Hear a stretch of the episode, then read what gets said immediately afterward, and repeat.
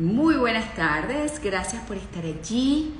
Ya estoy viendo una de mis invitadas conectarse. Tenemos una conversación muy interesante y necesaria el día de hoy a través de esta ventanita arroba tu salud. Vamos a hablar sobre la cultura del abuso femenino y no femenino. Cómo combatir esta cultura del abuso y cómo evitar que se normalice, que se vea como algo bueno, que ocurre y ya, que es lo que ha pasado hasta ahora. Además, este, no eh, lo vamos a hacer eh, desde cualquier punto de vista, sino desde ese eh, que nos lleve a sumar, a evitar, a solucionar, no a criticar, no, sino a visibilizar con un objetivo de utilidad, que es que aprendamos a reconocer el abuso, y que aprendamos a actuar de la manera más adecuada e idónea ante Él para darle solución, para motivar a aquellas personas que están siendo víctimas de abuso a tomar cartas eh, del asunto de manera apropiada. Así que bueno, vamos a, buscar a una de mis invitadas, que ya yo la vi por acá, y este, también vamos a buscar a Magdimar, ya está Ariana allí. Este, aquí está. Y vamos a también invitar a Adriana, a Ariana, perdón. Gracias a todos los que se están uniendo hoy sábado, 6 y 35 minutos de la tarde, hora de Venezuela. Hola, ¿cómo están? Bienvenidas. Hola, ¿qué tal? Contenta, contenta de Hola. A ver, las voy a presentar como, como se lo merecen y así vamos dando chance a las personas que se unan a la conversación. Tenemos a Magdimar León, ella es psicólogo clínico, coordinadora de ABESA y profesora de la maestría en estudios de la mujer de la Universidad Central de Venezuela. Tenemos a Ariana González, activista por los derechos de la mujer. Gracias por su tiempo. Sé que el sábado es un día en que queremos descansar. Yo soy la primera. De hecho, estoy agotada porque estoy trabajando desde las 7 de la mañana. Por eso esta pinta, sí, no es que me arreglé mucho para la conversación, sino que vengo de, verdaderamente de trabajar, ¿ok? Y sé que estamos cansados, pero este, eh, el tema lo amerita. O sea, creo que pareciera que no se ha hablado lo suficiente de él y lo digo así es porque se siguen cometiendo los abusos y un poco es eso, cómo evitar que el abuso se normalice, que sea algo tan normal que la gente pues no hable de él. Y además también cómo hablarlo de la manera adecuada. Que se hable para obtener el resultado esperado, que es que no vuelva a ocurrir. Porque siento que todo lo que ha sucedido en los últimos meses, este, si bien ha generado la hasta e, a ese tipo de cosas, creo que no colaboran realmente para evitarlo. O sea, vamos a hacerlo desde un punto de vista constructivo, desde un punto de vista no amarillista de vamos a hacernos notar, vamos a hablar sobre el tema porque el tema está en el tapete, o voy a salir a denunciar porque, bueno, ya que todo el mundo lo hace, lo voy a hacer yo para montarme en la ola de la visibilidad pero no, no, quizás no es el objetivo que se busca. Así que, bueno, primero quisiera, eh, Magdimar, hablar de, de ABESA para que la gente conozca el trabajo de esta ONG. Y bueno, empezamos a desarrollar el tema. Por cierto, Ariana, y por cierto, Magdimar, esta es una conversación. Se pueden interrumpir, puede una opinar sobre lo que dice la otra y aportar. Y cuando yo vea que hay algo que como eh, observadora, mujer, me interesa preguntar, lo voy a preguntar. Perfecto. Estupendo. Bueno, la verdad que muy contenta de estar aquí con ustedes. Gracias por esta invitación. Eh, pese a que es sábado, bueno, quiere decir que estamos acá porque nos importa hablar de esto, porque lo consideramos que es necesario. Entonces, bueno, fíjense, primero ABESA es una organización no gubernamental que ya cumplimos 36 años en el país trabajando por derechos sexuales, derechos reproductivos. Y tengo que decir que fue la primera organización que creó en Venezuela un servicio que en su momento se llamó para atención a mujeres violadas. Eh, desde hace 36 años quiere decir que venimos trabajando sobre este tema que lamentablemente sigue existiendo y estoy completamente de acuerdo con que hay que hacer una transformación. Y justo por eso ABESA, ABESA significa Asociación Venezolana para una Educación Sexual Alternativa. Y recalco lo de educación sexual alternativa, porque es que ahí vemos el centro. Fíjate, eh, educación sexual problematizada, educación sexual genitalizada, educación sexual, digamos, eh, basada en prejuicio o que solo se centra en los genitales y en la violencia, no es la educación que queremos. Hablamos de una educación sexual alternativa que se basa en derechos, en el diálogo, en la conversación abierta y franca sobre la sexualidad, porque somos seres sexuados, eso es una realidad. La sexualidad es parte de nuestro ser y debemos eh, incorporarla sin estos prejuicios y sin esta cantidad de elementos que lo que están es en la base de estos problemas como los abusos sexuales. Entonces, efectivamente, una educación sexual integral es absolutamente necesaria para poder prevenir. Para, y esta prevención, cuando hablo de, de prevenir, estoy hablando de detección, estoy hablando de atención temprana, pero también estoy hablando de que no, no produzcamos o no reproduzcamos como sociedad personas que cometan estos delitos, ¿sí? O sea, también radica la educación. Exacto. A ver, Ariana, eh, a ti, eh, porque eres una chica de muy pocos años, eres joven, ¿qué es lo que te motiva precisamente a trabajar por, por los derechos de la mujer? ¿Cuáles son esos derechos de la mujer que tú sientes que se han vulnerado como para decir yo alzo la voz como una de ellas para hacer valer nuestros derechos y que esos derechos se respeten? Bueno, Laura, gracias. La verdad, eh, importa el día que sea y la siempre intento de esto, ¿no? Eh, tengo 30 años y estoy haciendo política, mi, mi, es la política. Desde, joven he estado involucrada en el servicio público y yo comencé a notar que para lograr lo, que yo quería algo y allí yo a notar que, sí había eh, en cierta una desigualdad entorno. Ahora, yo a partir de esto comencé también a ver eh, y veía que la música siempre eh, no al trabajo. Entonces allí fue cuando, digamos, yo y, y entendí que había un problema. A ver, eh, se, te está, se te está escuchando un poquitico interrumpido.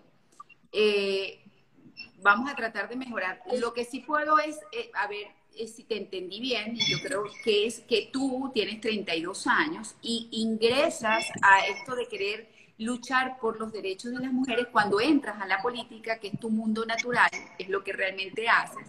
Eres activista y justo desarrollándote como activista político fue que comenzaste a sentirte discriminada, es decir, que los derechos de la mujer en la política no eran los mismos que los derechos de los caballeros.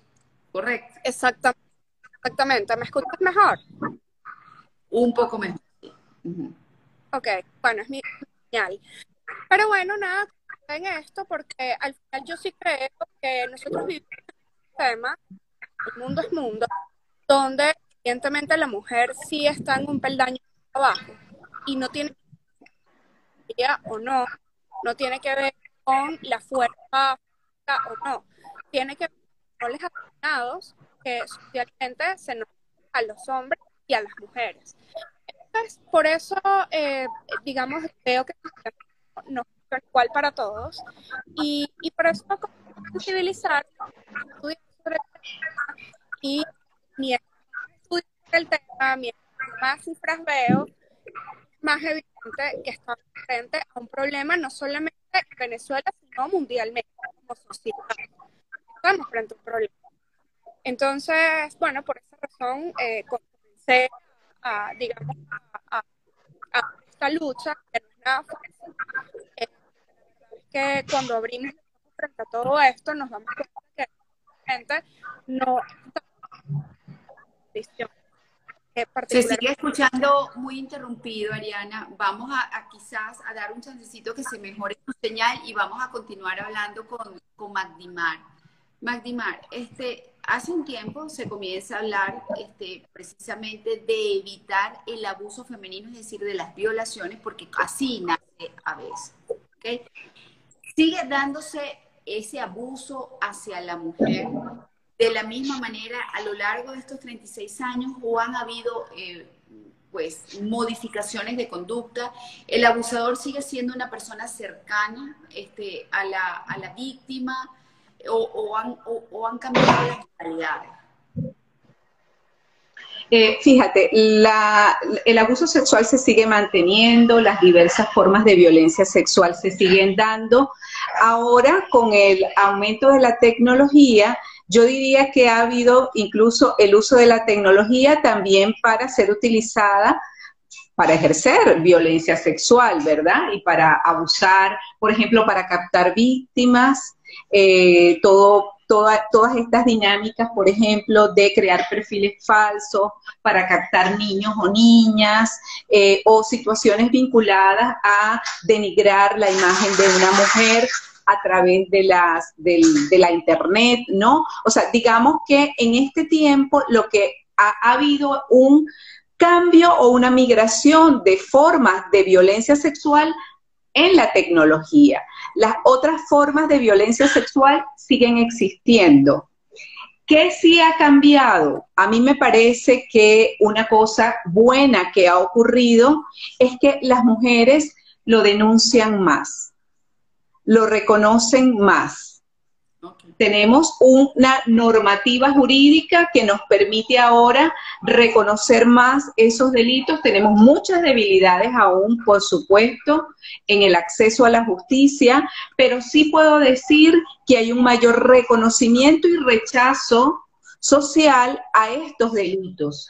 Ahora hay eh, más probabilidad que una mujer lo denuncie porque antes la vergüenza, la descalificación, ¿verdad? La culpabilización era mucho mayor y yo diría que en ese sentido ha habido avances.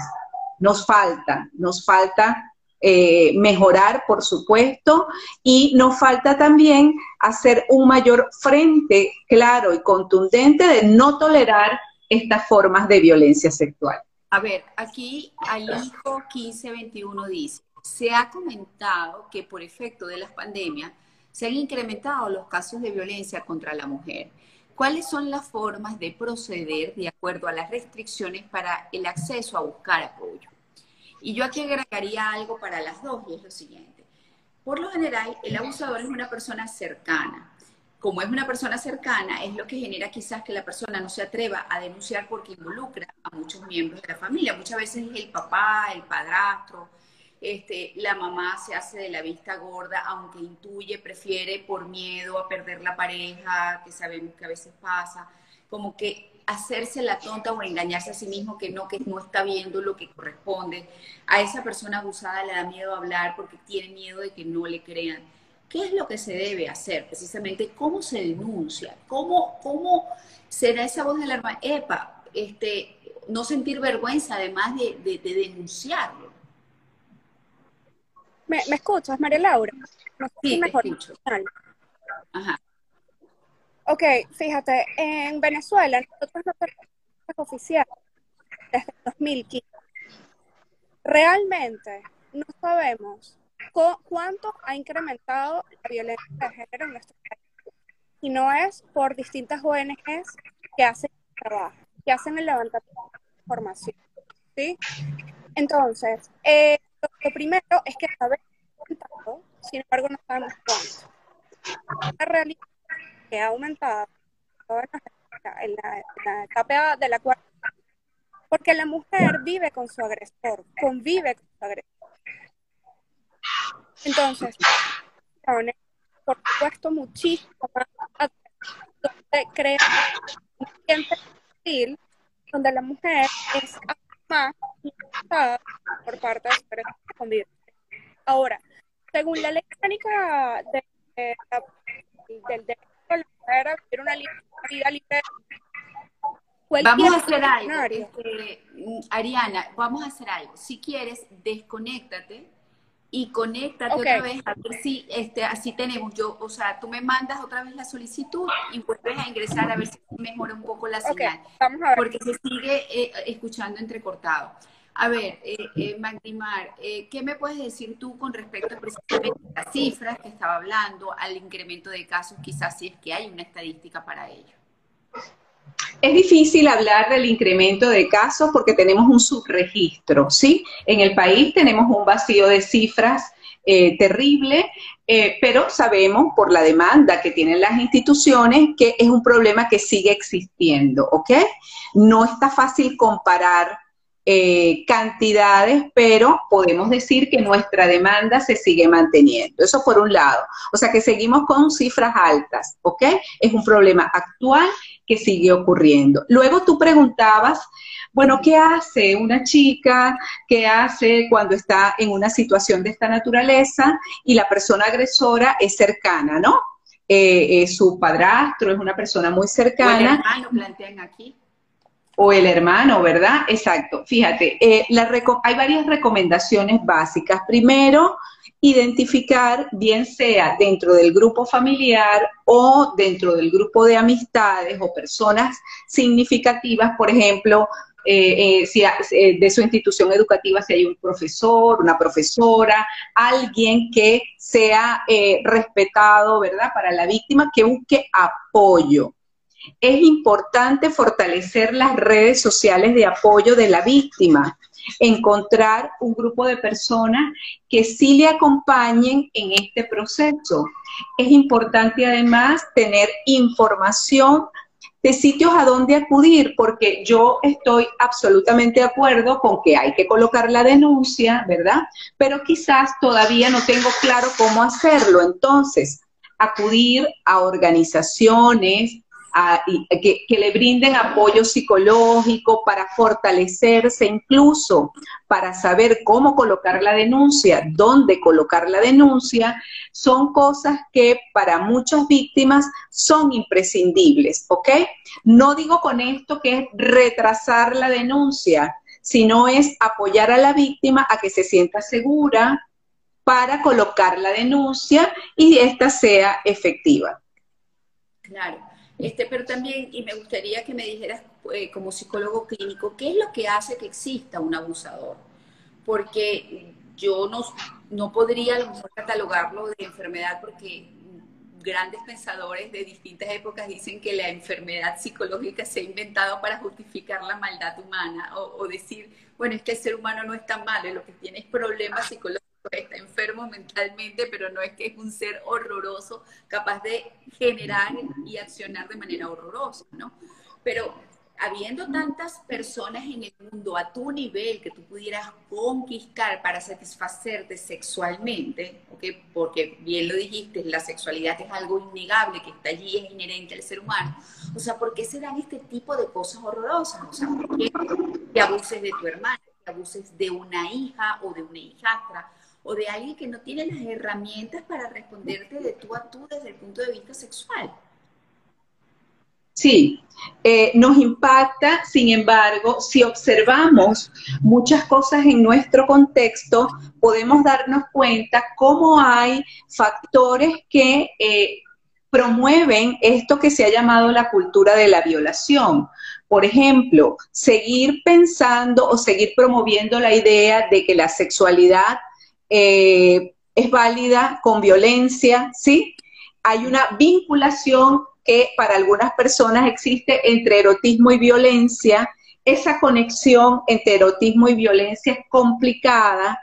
Luego, la idea de que la otra persona, el placer de la otra persona, la decisión de la otra persona, es algo que la verdad no me importa, sino que me interesa solo mi placer o sea, esta construcción de que la sexualidad no tiene que ver con un intercambio, sino con un disfrute individual sin considerar el bienestar de la otra persona.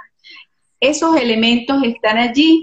Eh, hemos visto en Avesa con mucha preocupación cómo, por ejemplo, la educación sexual eh, actual no se está brindando en las instituciones educativas y hay una educación, digamos, una información sexual muy marcada que nos viene de la pornografía.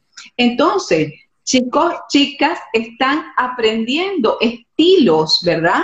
Las primeras informaciones que están eh, obteniendo sobre el intercambio sexual le están viniendo de ese tipo de fuentes. Entonces, a ver, ¿qué podemos esperar, verdad? Por ejemplo, de la construcción de un jovencito cuyo alimento, cuya mensaje proviene de informaciones de esta naturaleza, ¿ok? Eh, luego, eh, eh, una un contexto quizás que no sanciona, un contexto que permite, un contexto que no se da cuenta que esto está ocurriendo, ¿verdad? o pensar simplemente que no voy a tener ninguna sanción, son todos elementos que contribuyen a que esto siga creciendo. ¿Ok? Un agresor no se constituye de la noche a la mañana, como ningún delincuente se constituye de la noche a la mañana. Se van dando, ¿verdad? Aproximaciones, se van desarrollando comportamientos violentos que con el paso del tiempo, si no se detienen, van siendo cada vez más graves. Eso es lo que va ocurriendo, ¿ok? Hasta que tenemos una persona que comete delitos sexuales sumamente terribles. Entonces, aquí hay que, fíjate, por eso es que la detección temprana es sumamente importante y es por esto que la educación sexual es súper, súper importante también. A ver, aquí fíjate que plantean, ¿qué pasa cuando el abusador de una niña de 10 años es su hermanito de 13?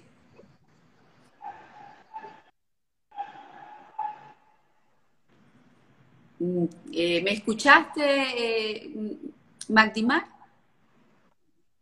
Ajá, te escucho, aquí estoy. Ajá. Este, aquí preguntan, y luego vamos contigo, Ariana, para retomar lo que venías conversando. ¿Qué pasa cuando el abusador de una niña de 10 años es su hermanito de 13 años?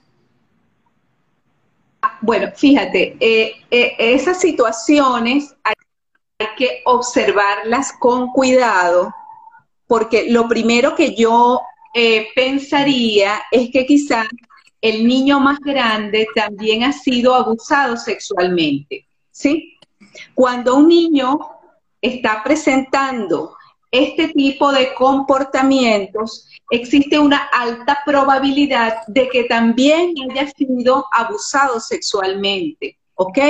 Entonces aquí estamos hablando de doble víctima. No, no podemos tampoco, eh, digamos, satanizar a los niños chiquitos que estén dando estos comportamientos porque estos comportamientos pueden ser producto de experiencias que ellos también han sufrido.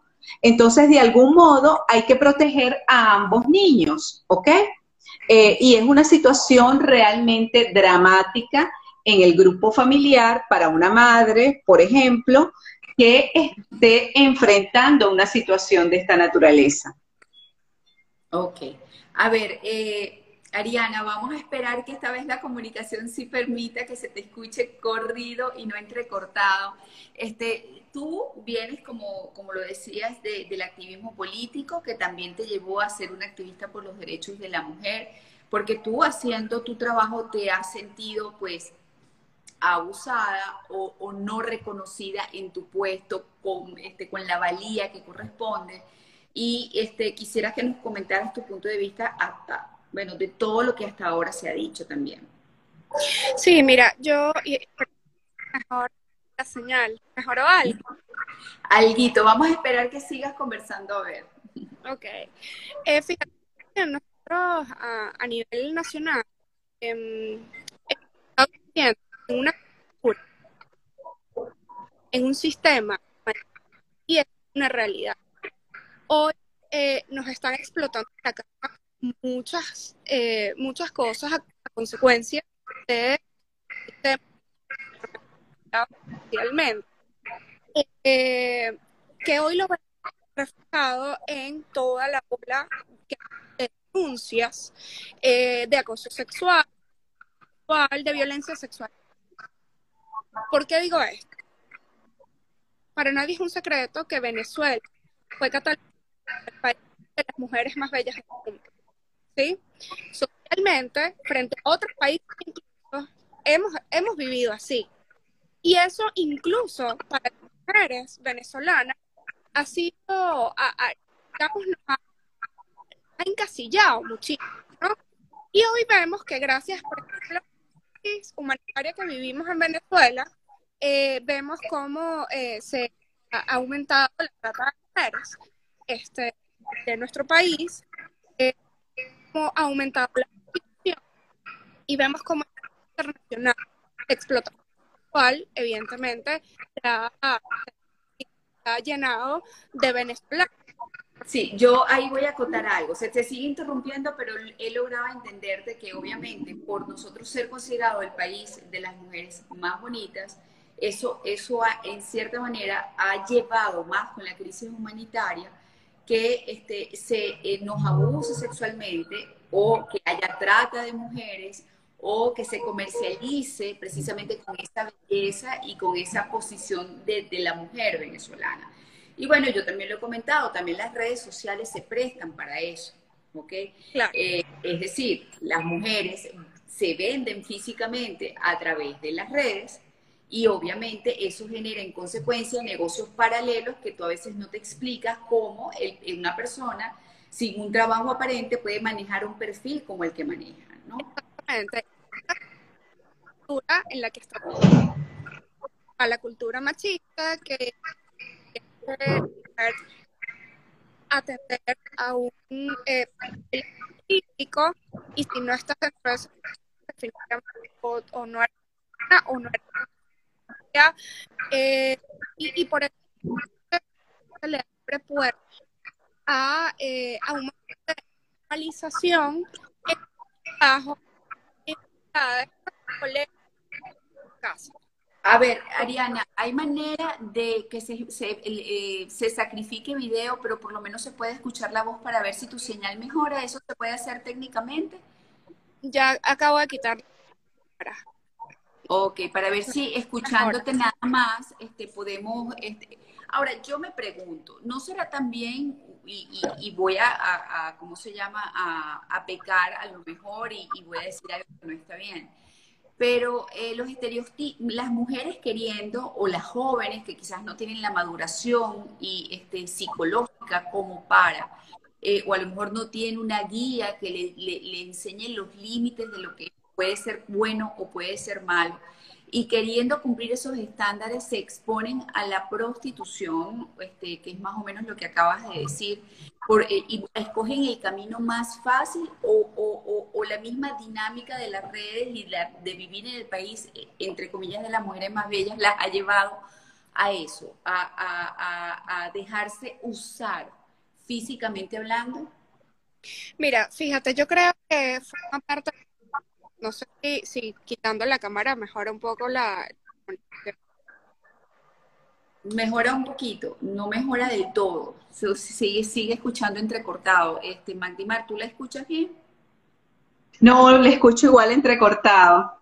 De verdad, sí. disculpen, no, no, puedo hacer más nada, ya quité los datos. No, tranquila, tranquila. Sí.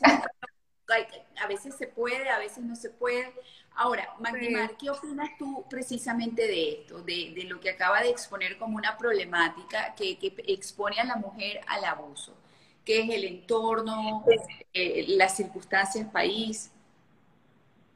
Hay varios elementos. Yo creo que primero eh, la sociedad ha legitimado el comercio sexual y el placer masculino como algo válido. Es algo así como que los hombres tienen derecho a obtener eh, placer de las mujeres pagando, ¿sí? O sea, hay una, hay una, por llamarlo una industria, ¿verdad? Un comercio sexual que está instalado en el placer sexual masculino. Eso, eso es así, ¿ok? Luego tenemos un contexto venezolano crítico, muy crítico. Y lamentablemente vemos cómo en esta condición de crisis los hombres, en vez de ofrecer a una mujer, no sé, un trabajo, una oferta, eh, qué sé yo, de alguna actividad, lo que se ofrece es comercio sexual, es decir, la oferta para las mujeres termina siendo una oferta de comercio sexual. Es impresionante, yo que atiendo, ¿verdad? En consulta, jovencitas, mujeres adultas, no solamente jovencitas, en donde están en una situación crítica y me confiesan, doctora, es que yo busco trabajo y lo que me ofrecen es un contrato o un convenimiento de naturaleza sexual. Entonces, a ver, aquí hay una cosa que es terrible y dolorosa, porque ¿cómo es posible que ante la vulnerabilidad de una mujer, la vulnerabilidad económica, ¿verdad? Haya un aprovechamiento de esa situación para hacerle esa oferta. Entonces, esto hace que primero haya, haya un no reconocimiento de tu dignidad, pues, de ti como persona, y el interés entonces es sexual. Por otro lado, estos prejuicios en torno a la mujer venezolana, pero además, por ejemplo, a las mujeres que han salido del país, también hay que decir que esto le ha pasado, es decir, el, el hecho de ser migrante, ¿verdad? El irte a otro país ya implica una cierta vulnerabilidad, sobre todo para mujeres con determinadas características. Por ejemplo, mujeres que no tengan su condición em, migratoria regular o mujeres que se hayan ido sin un plan migratorio óptimo o con muy pocos recursos. Esto las coloca en unas situaciones realmente críticas y en la cultura, eh, yo diría mundial, son vistas como eh, oferta sexual barata. ¿Ok? Y por cierto. han habido escándalos importantes como el caso de esta chica venezolana en Argentina. Este, que fue abusada o, o, sea, o este, por eh, su jefe y, bueno, se armó todo un escándalo hasta que finalmente eh, apresaron al... Exacto. Entonces hay un aprovechamiento de esa condición de vulnerabilidad, ¿verdad? Porque sabes que está, bueno, en una condición crítica, urgida, y entonces ocurre lo que ocurre. Entonces tenemos un poco de diversos elementos, ¿ok? En donde se le se le reducen las posibilidades a las mujeres y esta propia situación de estar eh, desvalida en un país extraño, sin, no sé, incluso pudieras estar sin familia. En el caso de la chica argentina entiendo que estaba con su familia, pero pudieras estar sola, ¿ok? Y no conocer las leyes. Eh, es decir, estar en un país nuevo. Eh, aumenta las posibilidades de que no conozcas, de que no sepas a dónde acudir. Entonces se aprovecha, ¿ok? Todo esto está ocurriendo, todo esto se está dando y contribuye a un aumento, por supuesto, de que sean las venezolanas presas más fáciles, ¿verdad? De estos delitos fuera del país. Y dentro del país también, y dentro del país también, porque fíjate, ya, ya también hemos visto cómo ha aumentado la captación de venezolanas para ser traficadas con fines sexuales a otras partes del mundo, a México, a Centroamérica, eh, eh, eh, a diversas partes, pues. ¿Por qué? Porque, bueno, con una oferta engañosa que, que pudiera ser para una venezolana vista como una tabla de salvación, son más fácilmente captables y engañadas. ¿ok? Porque estoy en Venezuela, entonces estoy en una situación crítica y me ofrecen, mira, vas a trabajar, no sé, en un restaurante, te pagamos el pasaje, cosas por el estilo, y cuando la chica acepta la oferta y se encuentra en el otro país, es cuando se da cuenta que está en una situación, ¿verdad?, de explotación sexual. Entonces, todo esto se está dando, ¿ok? Ok, aquí fíjate que eh, eh, Yelixe Palencia manifiesta con respecto al caso de, este niñito de 13 años que está abusando de su hermana de 10, que quizás él esté explorando su sexualidad de una manera inadecuada, que a lo mejor no es un abuso. Este, eso habría que evaluarlo, ¿no? Eh, eso habría que evaluarlo. ¿Cómo abordar socialmente las libertades en el consumo de pornografía, en sus categorías, incestos, pedofilia, violencia? Esta pregunta la hace psicosofías. A ver, la, pornografía como herramienta educativa es nada recomendable, o sea, en principio, ¿no? Eh, la verdad es que lo que se ofrece en la pornografía es un producto violento, es un producto además eh, en donde se reproduce abuso sexual de niños, bueno, sexualidad con animales, hay de todo en la pornografía. Entonces, realmente promover la pornografía, ¿verdad? Eh, sabemos que trae estos problemas. Entonces, sí hay que canalizar efectivamente el acceso a la pornografía, sobre todo para niños y niñas que que no están teniendo incluso un referente para discutir y para conversar eso que se está viendo en la pornografía. Incluso ya se sabe que la pornografía de algún modo está diseñada para generar una suerte de adicción en el consumidor. O sea, cada vez quiere, digamos, escenas más eh, fuertes, contenidos más impactantes para lograr el mismo cometido. Entonces, bueno, termina siendo un producto adictivo justamente creado para que el consumidor quede aferrado al producto. Entonces, bueno, realmente tener ese elemento como eh, algo a la mano de los niños, de los adolescentes, es sumamente problemático. ¿ok? En algún momento, obviamente que se toparán con la pornografía, pero el haber tenido una educación sexual apropiada, con diálogo, hace que tengan más elementos y más criterios los propios niños y los adolescentes a la hora de mirar ese material y tener una postura más crítica, que hacia allá es hacia donde queremos apuntar. No se trata solo de la cultura de la prohibición, ¿ok? De, que tú no puedes, de, de la sanción, ¿ok? Y de la censura pero efectivamente hay que apuntar a un análisis crítico de ese producto que se está ofreciendo. Eh, Ariana González nos dice, eh, la señal es pésima, discúlpeme si te estuve tratando de invitar varias veces de nuevo, este, Ari, y no pude. Este, vamos a tratar, no te despegues de la conversación para ver si en algún momento puedes ingresar nuevamente. Si tú nos mandas la solicitud de, ingresar, sería fabuloso porque tú puedes medir cuándo te llega la señal o cuándo no. Aquí este, pone, existe mucho eh, silencio ante esto. Estoy contento y satisfecho de escucharlas y aprender. Eh, contestan cada día peor las comunicaciones en Venezuela. Me imagino que es por Ari. Eh, saludos María Laura y Ari. Este, excelente tema.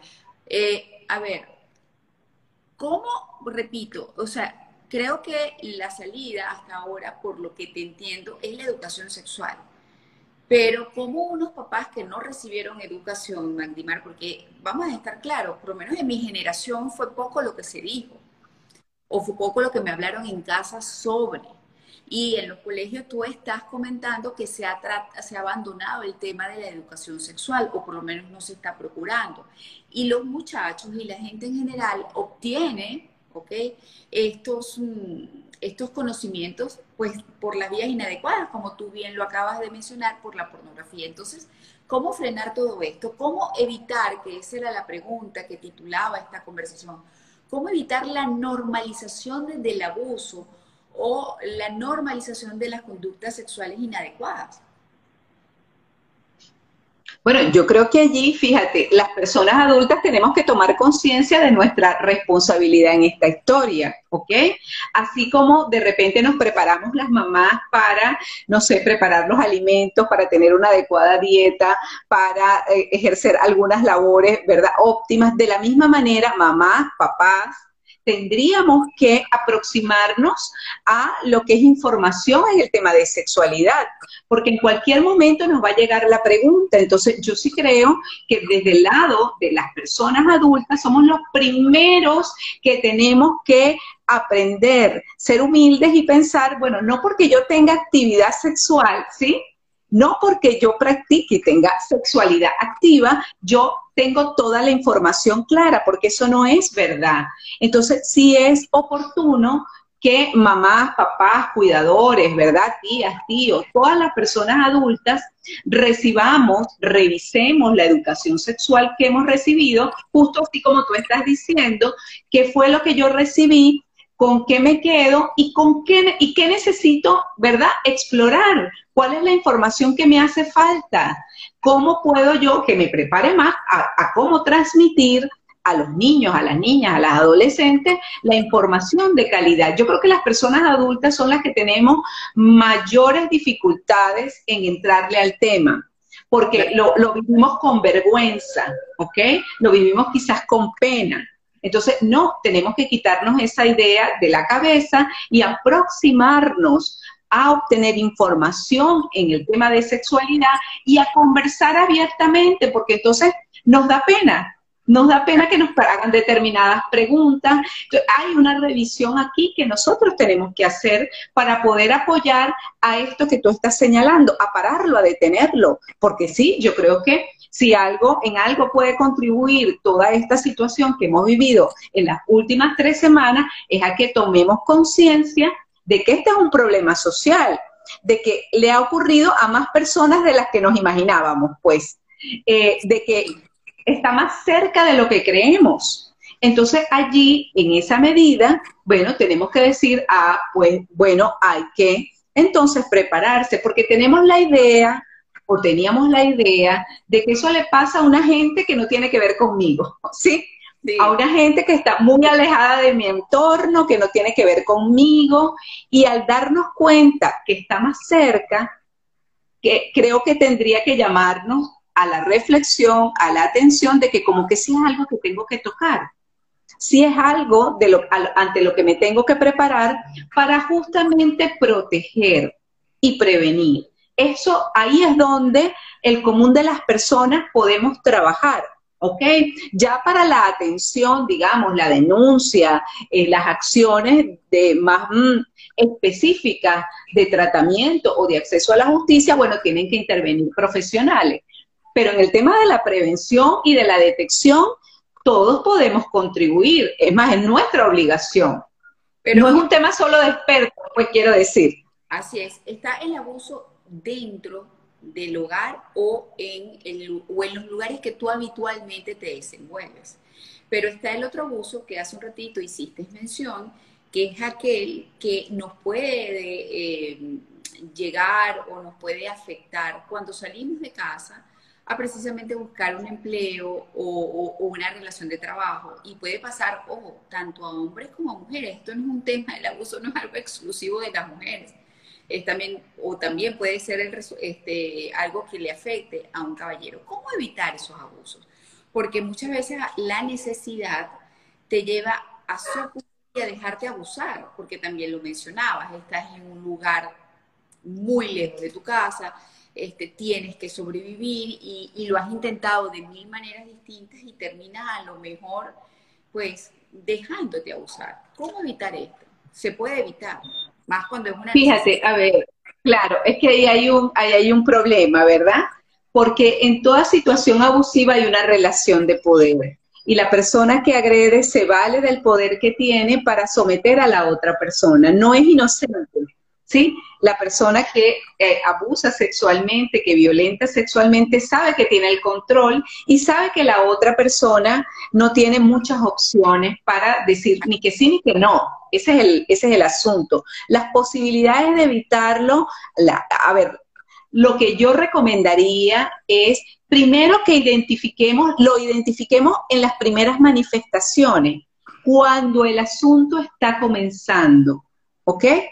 Típicamente esto no ocurre eh, en una sola oportunidad, ¿sí? No es un episodio único, sino que es algo que se va dando progresivamente y se va agravando. Entonces, una cosa que nos puede proteger es darnos cuenta apenas está empezando, con las primeras insinuaciones, con los primeros acercamientos, y es allí donde tendríamos que tomar medidas y como quiera que esto se trata de una relación de poder, lo que hay que hacer es aumentar nuestro poder, ¿sí? Aumentar nuestro poder para equilibrar al otro. Entonces, ¿cómo aumento yo mi poder? ¿Cómo hago para tener más poder y el otro no se me imponga? Bueno, buscando aliados, reforzando mis redes sociales, familiares o incluso accionando ante instancias, por ejemplo, si es una institución, ante los directivos de esta institución o colocando la denuncia. Todas esas son estrategias que van dirigidas a frenar y a poner límite y de algún modo a equilibrar esa balanza de poder que está desde el principio a favor de la persona agresora. En el momento en que una, un agresor se da cuenta que esta persona está informada, que esta persona se está moviendo, que esta persona se está protegiendo, como todo delincuente, se va a retirar. ¿sí? O sea, entendamos que esto es un delito, entendamos que esto es un delito y que siempre se están identificando las víctimas más vulnerables. En la medida en que nos protejamos y desarrollemos estas estrategias, es que podemos prevenir. A ver, Martimar, eh, eh, el agresor o en este caso el abusador, el que abusa de su poder y de su posición, cuando tú le demuestras que tú tienes este, el poder de decir que no, el de reaccionar o de exponerlo, ¿no se pondría más agresivo o cuando tú demuestras tu poder, pues simplemente se queda tranquilo? ¿Qué es lo que suele suceder? Fíjate, eh, como, como te decía, es una relación de poder. No se trata de mostrar más agresividad. No, no, ¿sí? poder, sino, no de, sino de poder que no solamente pudiera ser un poder individual. Es así, es así como que, mira, yo cuento, no sé, es algo así como que, imaginemos, yo se lo dije a mi papá, vamos a suponer es una, y se lo dije a mis hermanos. Ah, cuando eso se le dice a la persona agresora, supongamos, y efectivamente el papá y los hermanos la están apoyando, él va a echar para atrás, ¿ok? Cuando hay una actuación firme y contundente de que no me voy, ¿verdad?, a dejar imponer, bueno, efectivamente tiene un freno. Lo que pasa es que no todas las personas pueden hacerlo, ¿sí? Ese es el asunto. Claro, quisiéramos, ojalá quisiéramos, habría que apuntar a eso, ¿ok? Habría que apuntar a, por eso que decimos, al, poder, al respeto, a que las personas conozcan sus derechos. Por eso es tan importante, tan importante que conozcamos nuestros derechos, que entendamos que esto es inaceptable, que la familia apoye, ¿verdad? para evitar las cosas a tiempo, para que esto no trascienda, que lo que fue un tocamiento, ¿verdad? Una manipulación no se convierta en una violación sexual. De eso se trata, de que cuando una niña le diga al papá, por ejemplo, mira, es que el vecino me tocó las piernas y el papá diga que esto es inaceptable, ¿verdad? Ahí estamos previniendo. Ahora, si el papá dice, ah, pero esas son tonterías tuyas, ¿verdad? Si el papá dice, no, pero que eh, eh, es culpa tuya por andar en chores, yo qué sé. Ahí estamos protegiendo al agresor, mientras que si el papá dice, ¿cómo es la cosa, hija? Cuéntame cómo es eso, y va y se le planta al vecino y le dice, mira, ¿sabes qué? Me respeta mi muchachita, ah, bueno, ahí, pero si en la cultura, ¿verdad? En la cultura vemos esto como normal, como irrelevante, no le damos importancia a esa a esa señal que nos está dando la niña, la chica, y lo vemos como que son exageraciones tuyas. Es que tú estás exagerando, es que eso, tú, estás, eh, eh, eso no es así. Claro, la estamos dejando desprotegida y muy probablemente cuando ocurra otra cosa de mayor envergadura, no busque a esta persona para protegerse. Así es. Ahora, me imagino que una persona abusada y un abusador dan señales, Martín. El abusador de que es un abusador puede tener conductas abusivas, aunque no lo hayamos visto del todo, ¿ok? Y la persona abusada también debe tener unos cambios conductuales. Eh, ¿Pudieras mencionar cosas que nos lleven a sospechar de que, una, eh, de que alguien puede ser un abusador y una, una persona puede ser la abusada para ayudar y colaborar y cómo hacerlo? Fíjate, eh, un abusador es, un hombre que hace un comentario de este tipo. No, hija, eso es una tontería. Un abusador es quien no se indigna ante una agresión a otra, a otra mujer. Un abusador es el aquel que se ríe de un chiste machista y le parece que eso es normal y que son exageraciones. Todas esas son pistas que nos van diciendo, ah, quiere decir entonces que a ti como que estas cosas te parecen normales, te parecen bien.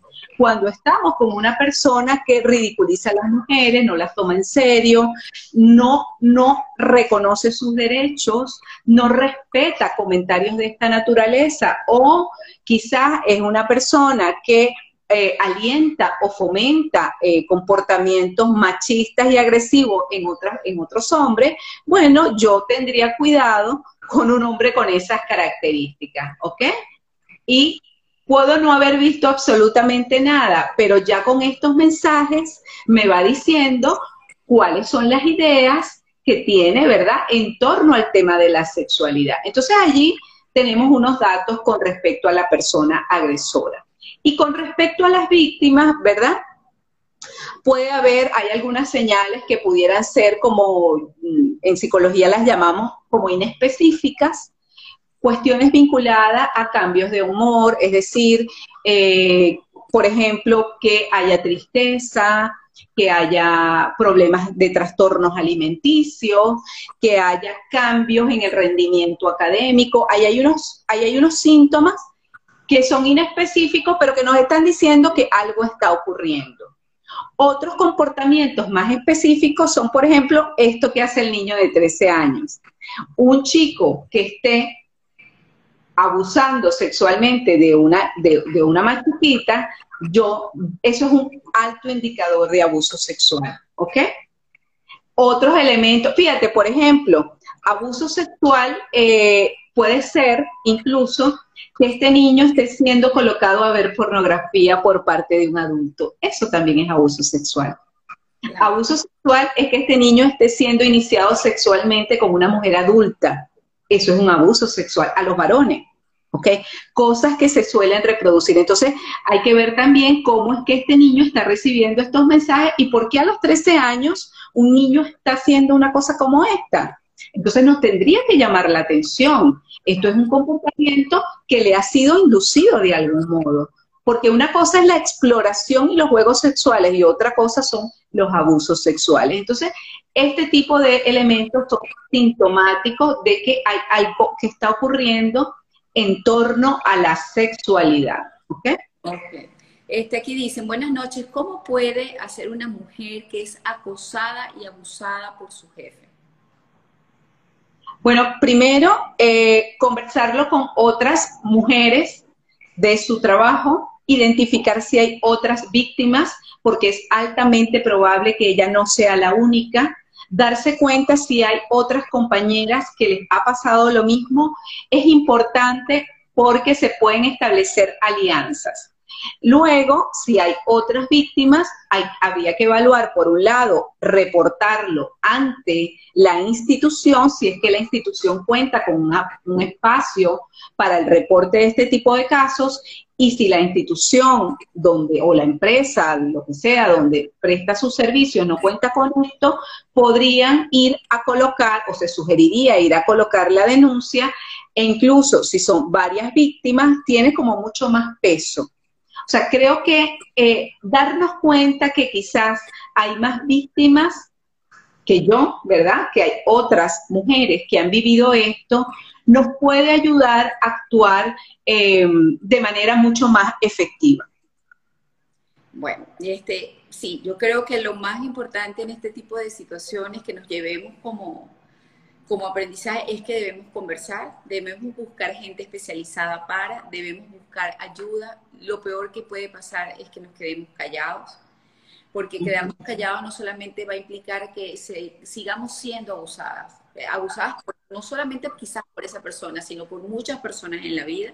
Y además que ese abusador no solamente nos siga abusando a nosotros, sino que puede abusar de otras personas. Entonces yo creo que hay que buscar ayuda, hay que educarse, hay que informarse sobre el tema y para eso personas con la formación que tú tienes en Magdimar son las idóneas y son las recomendadas. Me gustaría que para cerrar también nos quedan unos cuatro minutitos, este, nos dijeras cómo hacer contacto con, con ABES. Ustedes están a disposición con un grupo de profesionales para precisamente apoyar este tipo de situaciones. Sí, eh, fíjate, en Avesa tenemos eh, un servicio de atención telefónica que es la línea psicoapoyo y el número telefónico es 0212-414-5114. Estamos de martes a sábado de 8 de la mañana a 8 de la noche. Ahí tenemos un equipo de psicólogas capacitadas para atenderles en estos casos. Estoy completamente de acuerdo con tu mensaje. Eh, de hecho, el lema de nuestra línea es tu voz es tu poder, porque justamente hay que hablar hay que buscar ayuda. Entonces, es la mejor manera. Bueno, gracias por tu tiempo, repito, e insisto, un día como hoy, creo que esto eh, debe seguir replicándose. Este mensaje va a quedar grabado allí como un IGTV para las personas que quizás se conectaron tarde y si pueden reenviarlo reenvíenlo a aquellas personas que ustedes sospechen pueden estar siendo víctimas de este problema.